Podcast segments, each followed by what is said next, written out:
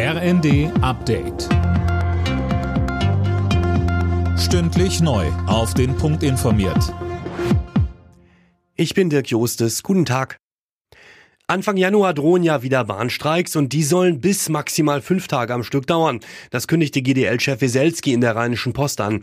Unbefristete Streiks schloss er aus. Knackpunkt ist die GDL-Forderung nach einer Absenkung der Wochenarbeitszeit bei vollem Lohnausgleich. Das lehnt die Bahn ab. Es drohen wieder gewalttätige Ausschreitungen in der Silvesternacht. Davon geht Bundesinnenministerin Faeser aus. Sie befürchtet in manchen Städten blinde Wut und sinnlose Gewalt, zum Beispiel gegen Polizisten oder Rettungskräfte, so Faeser gegenüber dem Redaktionsnetzwerk Deutschland. Letztes Jahr hatten Jugendliche etwa in Berlin Einsatzkräfte mit Pyros angegriffen. Die Gewerkschaft der Polizei fordert deswegen auch ein Böllerverbot. GdP-Chef Jochen Kopelke sagte uns.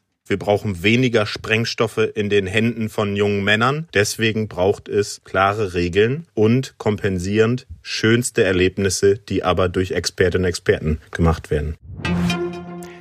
Kurz vor Weihnachten warnt die Verbraucherzentrale vor Betrugs-SMS von angeblichen Paketdienstleistern.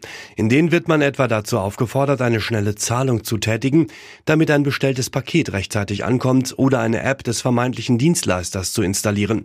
Michael Härte von der Verbraucherzentrale sagte uns. Diese Apps, die sind teuflisch, denn solche Apps führen dazu, dass die Daten aus dem Handy abgefischt werden, zum Beispiel ganze Adressregister und dann wird mein Smartphone-Telefonbuch an irgendeine Tätergruppe gesandt, sodass die dann wieder frische Adressen haben, sodass die ihre schädlichen SMS an all meine Leute aus meinem Telefonbuch senden. Wo ist Kreml-Kritiker Alexei Nawalny? Von dem in Russland inhaftierten Putin-Gegner fehlt seit gut zwei Wochen jede Spur.